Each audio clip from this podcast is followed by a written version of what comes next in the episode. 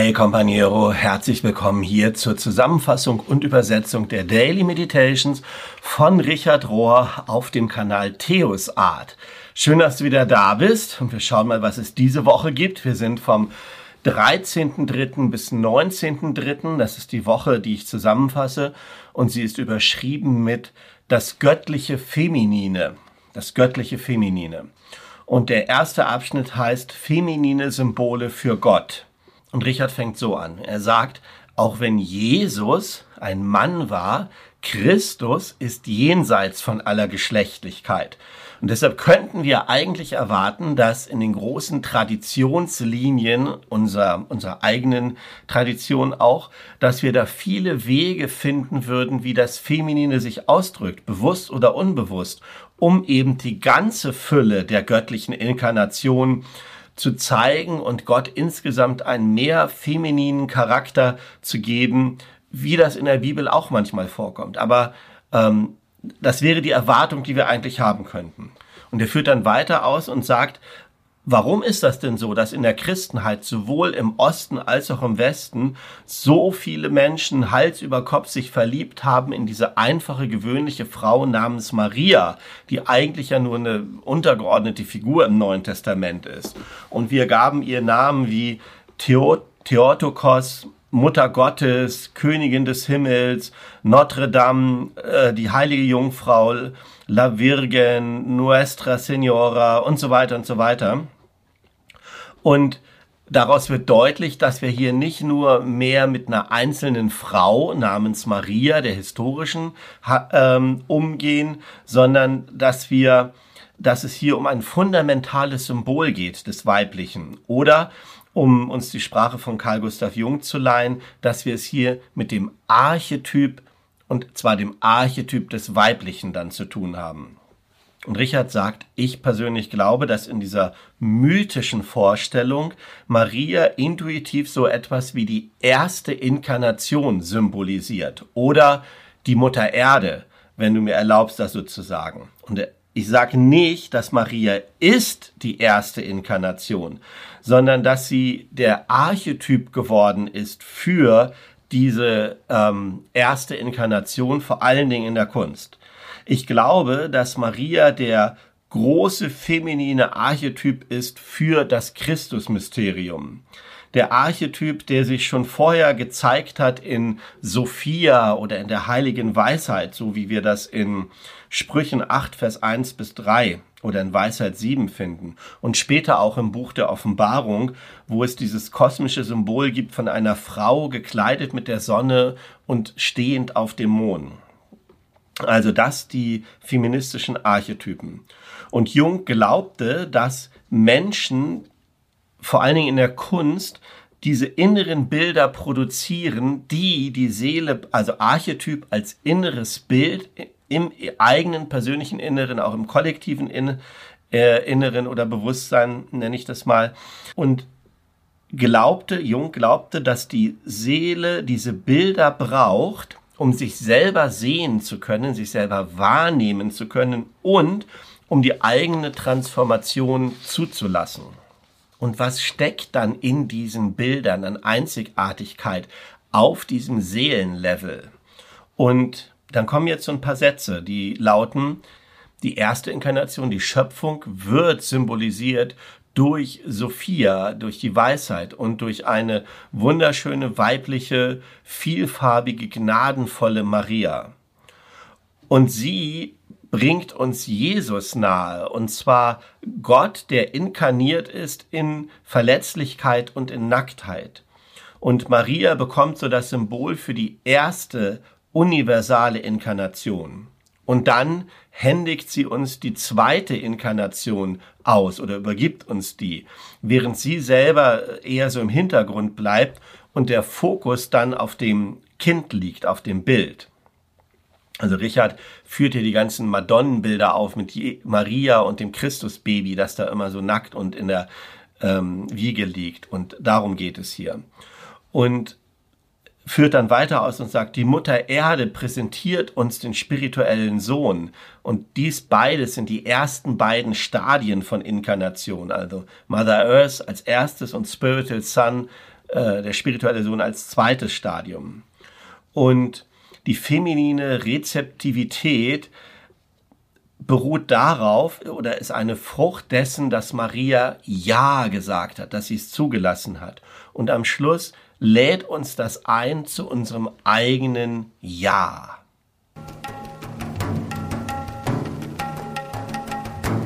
Gott die Mutter.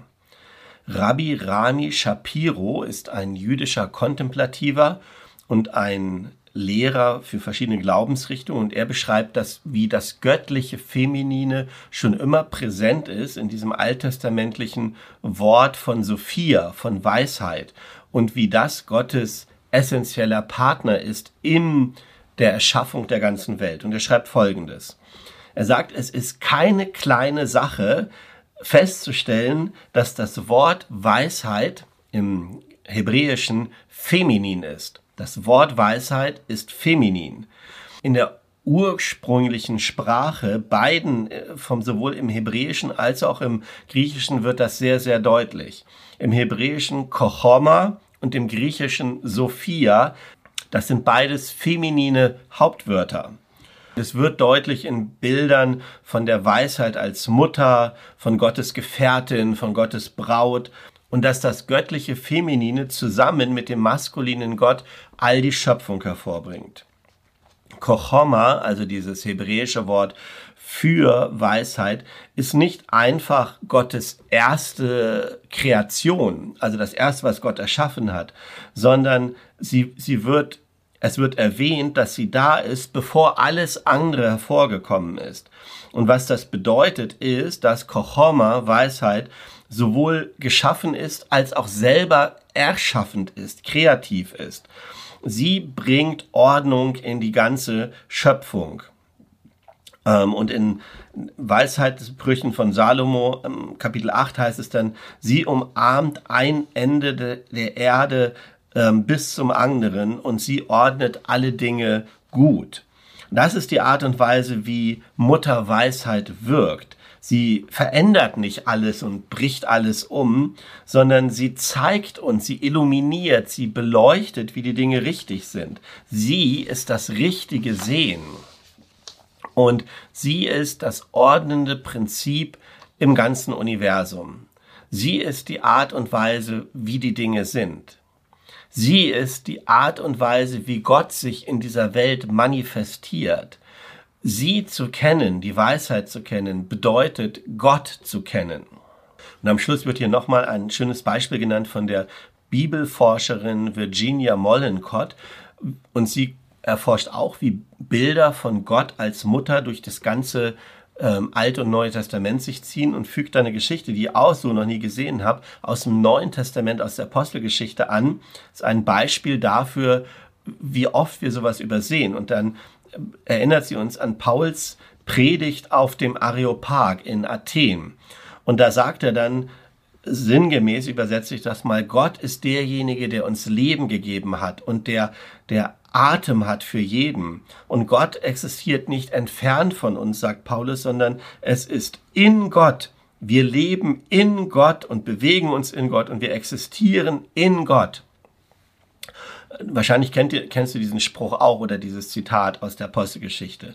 Und sie sagt dann, obwohl der Apostel Paulus nicht speziell das erwähnt oder das nicht wörtlich erwähnt, dass es hier ein Bild für Gebärmutter ist, ist das aber so, weil zu keinem anderen Zeitpunkt in der menschlichen Erfahrung existieren wir in einer anderen Person. Also das, was Paulus beschreibt, wir leben und weben und sind und existieren in Gott, ist eigentlich dieses Bild, als ob wir in der Gebärmutter Gottes existieren und uns bewegen. Und das als ein Beispiel, wie mütterliche Bilder sich durch die ganze Bibel ziehen. Die Gesandten oder Abgesandten der Sophia, der Weisheit, die Abgesandten der Weisheit. Und hier hören wir die Theologin Elisabeth Johnson und sie führt eine Verbindung auf oder zeigt die Verbindung auf zwischen dem, wie Jesus Weisheit gelehrt hat, diese weibliche Weisheit gelehrt hat, und den vielen Frauen, die in seinem Umfeld unterwegs waren und mit ihm unterwegs waren. Und sie sagt, Frauen haben mit Jesus interagiert in, in gegenseitigem Respekt. Da war Beziehung von gegenseitigem Respekt, da war Unterstützung, da war Trost, da war Herausforderung und sie haben sich selber eingebracht durch Acts of Compassion, durch Arten von Hingabe, durch Dankgebung, durch Mut und all das ist herausgekommen aus diesem Weisheitsspirit, Sophia Spirit, die je, die Frauen näher an Jesus herangezogen hat, was für die damalige Zeit wirklich ungewöhnlich war. Und so sind neue Möglichkeiten von Beziehung aufgeschieden, von Beziehungsmustern sind entstanden, von gegenseitigen Freundschaftsdiensten, viel, viel, also dieses Gegenseitige als Ergebnis der Weisheit, viel mehr als dieses Herrschaftsunterordnungsprinzip, was sonst zwischen Männern und Frauen üblich war zu dermaligen Zeit, sondern bei Jesus war das so, dass es eher wie ein Kreis war und dass die Jünger und Jüngerinnen ein neues Miteinander mit Jesus gelernt haben und dass sie eine Community, eine Gemeinschaft von Jünger und Jüngerinnen von Gleichwertigkeit geformt haben. Das ist das Ergebnis von der Sophia, von der Weisheit. Und die Frauen, die im Umkreis von Jesus dort mit agiert haben, waren dann eben Abgesandte dieser oder Vertreterinnen in dieser Weisheit. Das war damals so und sie endet dann und sagt, für die christliche Gemeinschaft muss die Geschichte aber nicht enden mit dem Neuen Testament, sondern es gilt sie von, es gilt für uns, sie weiterzuführen, fortzuführen. Der Kreistanz Gottes. Und jetzt kommt wieder Richard und der sagt, Gott kommt zu jedem von uns in einzigartigen Weisen während unserer ganzen Lebensspanne. Und es kann gut sein, dass Gott zu uns als Vater kommt. Manchmal kommt Gott als Freund und manchmal als Liebhaber. Und während wir so weitergehen auf unserer spirituellen Reise, verspreche ich dir, dass Gott manchmal sich selbst auch in femininen Formen zeigen wird. Er wird sich als sie zeigen. Wir müssen uns verabschieden von der Idee, dass wir zu Gott finden könnten durch unsere Ideen von Gott. Ja, also wir haben ja die Vorstellung, wenn ich Bilder habe von Gott, wenn ich Gottes Bilder verstehe, dann finde ich zu Gott. So ist es nicht, sondern er sagt dann, unsere frühen und spontanen Bilder von Gott sind üblicherweise ein Mix aus unserer Erfahrung, die wir mit unseren eigenen Müttern und Vätern haben. Und weiterhin ist es so, dass viele von uns bewusst oder unbewusst Gottesbilder haben, Gott ein Bild von Gott gemacht haben und von der Realität in so einer Pyramiden äh, also in der Form von so einer Pyramide. Und dass wir dann den männlichen Gott oben auf die Spitze der Pyramide gesetzt haben und alles andere muss sich dem unterordnen. Und dagegen ist aber das trinitarische Denken, wie Richard es ja oft ausgeführt hat, ist mehr wie eine Spiralbewegung, wie ein Kreis, ist mehr ein Flow, ein Fließen als so eine statische Pyramide. Und das ist etwas, wovon wir, wovon wir nicht Angst haben müssen, sondern dieser trinitarische Flow, dieses trinitarische Fließen von Gottes Liebe ist wie Ebbe und Flut an einer Küste. Dieser ewige Flow, dieses ewige Fließen hinaus und wieder hinein wird wiedergespiegelt, findet sein Echo in jedem Tier, in jedem Fisch, in jeder Blume, in jeder Vogel und in dem Planeten insgesamt. Wir sehen das überall, dass die eigentliche Wirklichkeit nicht wie wir sie in dieser Pyramide meinen zu sehen, sondern in diesem Flow besteht und sich das durch die ganze Schöpfung zieht. Und das ist ja das Universum, die erste Schöpfung Gottes. Alles, was wir also tun müssen, ist, diese falschen Bilder von Gott, die wir uns gemacht haben, die uns kulturell weitergegeben worden, dass wir die fallen lassen, dass wir sie loslassen, all die Bilder, die uns nicht wirklich zum Guten dienen und die letzten Endes ja auch zu klein sind, um die Wirklichkeit abzubilden. Und die grundlegende gute Nachricht, das grundlegende Evangelium, wenn du so willst, ist, dass alle Schöpfung und alle Menschheit hineingezogen ist in diesen ewigen Flow von Liebe. Es gibt keine Ausnahme. Alles, was da ist, wird hineingezogen in diesen Liebesflow. Wir sind also nicht Außenseiter oder Zuschauer, die diesem göttlichen Tanz zuschauen können von, als ob wir dem gegenüberstehen, sondern wir sind Teil davon, wir werden hineingezogen. Und solche gute Theologie, wenn wir sie denn besser verstehen würden, sollte auch gute Politik und gute Geschichte hervorbringen können. Da geht also der Weg lang und Richard endet und sagt, we still have hope. Wir haben immer noch Hoffnung, dass es so gehen könnte. The Power of the Black Madonna, die Power oder die Kraft der schwarzen Madonna. Und hier kommt die Forscherin und Aktivistin Christ Christina Cleveland zu Wort. Und sie hat sich beschäftigt mit diesem Bildnis der schwarzen Madonna in Frankreich. Und sie beschreibt Folgendes. Sie hat also danach geforscht, sie hat es gesucht, sie war da, tatsächlich an diesem Ort, wo diese schwarze Madonna irgendwo mitten in Frankreich ist. Und sie sagt, ich bin da hingekommen und ich habe ähm, diesen Ort dann wahrgenommen und ich wurde sofort aggressiv konfrontiert mit ganz vielen Verbotsschildern, die um diese Madonna herum waren, dass man da nicht äh, rangehen durfte, dass es fast wie ein Verbrechen war, diese ähm, Seile, die da, diese Trennbänder und Trennseile, die da aufgespannt waren, dass man da nicht hinter durfte. Das war ganz, ganz schlimm und die waren zehn Meter weit weg und ähm, sie konnte gar nicht so richtig ran an diese weibliche und schwarze Madonna.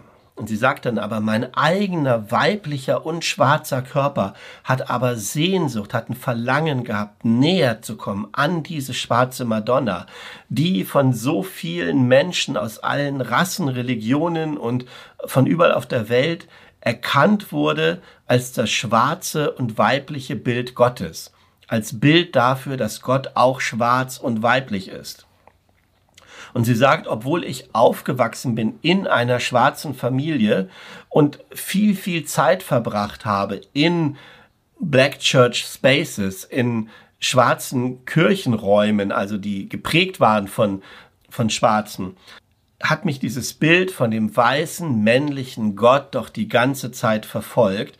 Und ich weiß, dass es nicht nur mir so geht. Und sie fügt dann Beispiele an von Tennisstar, von Sportlern, von Schwarzen, die immer das Gefühl hatten, Gott ist weiß und er ist nicht so wie ich und Gott ist nicht auf meiner Seite. Und es kommt dahin, ich auch, sagt sie, habe mich gefragt, ob Gott überhaupt auf meiner Seite ist. Und nach vielen, vielen Jahren des Infragestellens, des Heilens, der Transformation, habe ich mich auf den Weg gemacht. Ich habe mich bin diesen weiten Weg gereist in das Herz von Zentralfrankreich, um schlussendlich von Angesicht zu Angesicht mit dieser schwarzen Madonna zu sein, die das Bild ist für all das, was ich mir ersehnt habe.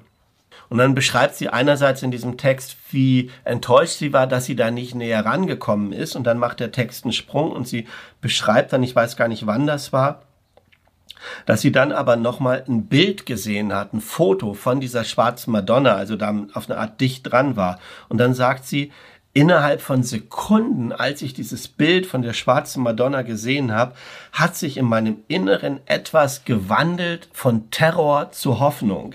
Etwas hat sich bewegt von Terror zu Hoffnung. Und bevor ich nur überhaupt irgendein Wort gelesen habe über diese schwarze Madonna, wusste meine Seele, sofort und auf Anhieb, dass dieses Foto und diese Zeichnung von dieser antiken schwarzen Madonna eine Erklärung über meine eigene Wahrheit ist, über meine eigene Heiligkeit als schwarze Frau. Und das war wie eine Geburt für mich von einem neuen Verstehen von Gott. Ein new understanding of God. Und ich nenne sie, die schwarze Madonna, die Heil, das heilige schwarze Feminine. Sie ist Gott, die mit und für schwarze Frauen ist, weil sie selber eine schwarze Frau ist.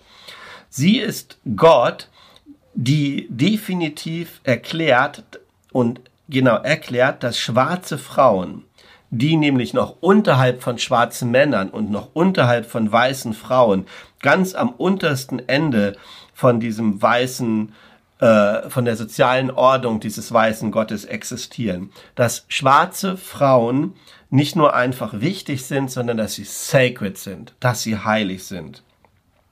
Und indem sie das erklärt, die schwarze Madonna, indem sie schwarze Frauen für heilig erklärt, erklärt sie, dass alles lebendige Dasein, alle lebendigen Wesen heilig sind.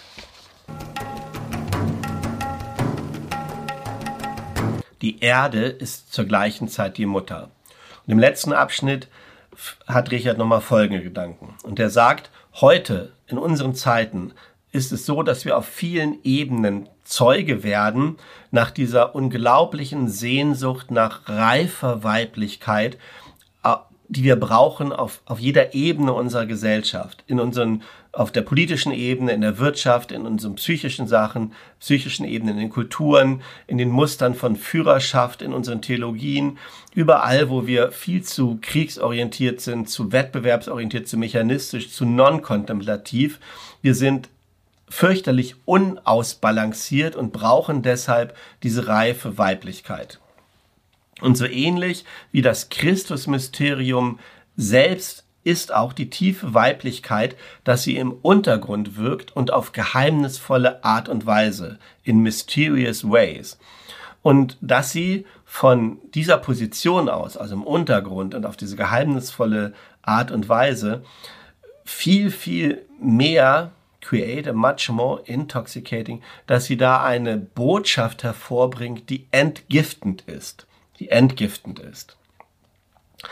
Feminine Power, also weibliche Kraft, weibliche Power ist zutiefst beziehungsmäßig, relational und deshalb transformativ. Und sie bringt neues Leben hervor, ähm, sowohl aus der Gebärmutter als der Ort der weiblichen Power und auch in den symbolischen Gräbern, wo wir unseren Schmerz und unsere Verletzungen weggeschlossen haben.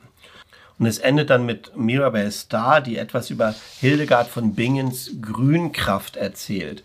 Und die sagt, sie hält diese Grünkraft für eine mütterliche, für eine weibliche Energie und sagt, dies lebensspendende Grünkraftenergie ist verbunden mit weiblichen Qualitäten. Und sie sagt dann, die Erde ist zur selben Zeit die Mutter. Und sie ist die Mutter von allem Natürlichen, was da ist. Sie ist die Mutter von allem Menschlichen. Sie ist die Mutter von allem.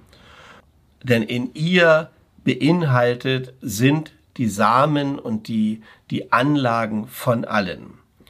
Abschließend könnten wir sagen, für Hildegard von Bingen könnte es so sein, der Sohn könnte die Inkarnation of the Holy One, des einen Heiligen sein, in menschlicher Form. Aber die Mutter bringt all das Material hervor und bringt das Material zu uns, das das Wort Gottes braucht, um in diese Welt zu kommen.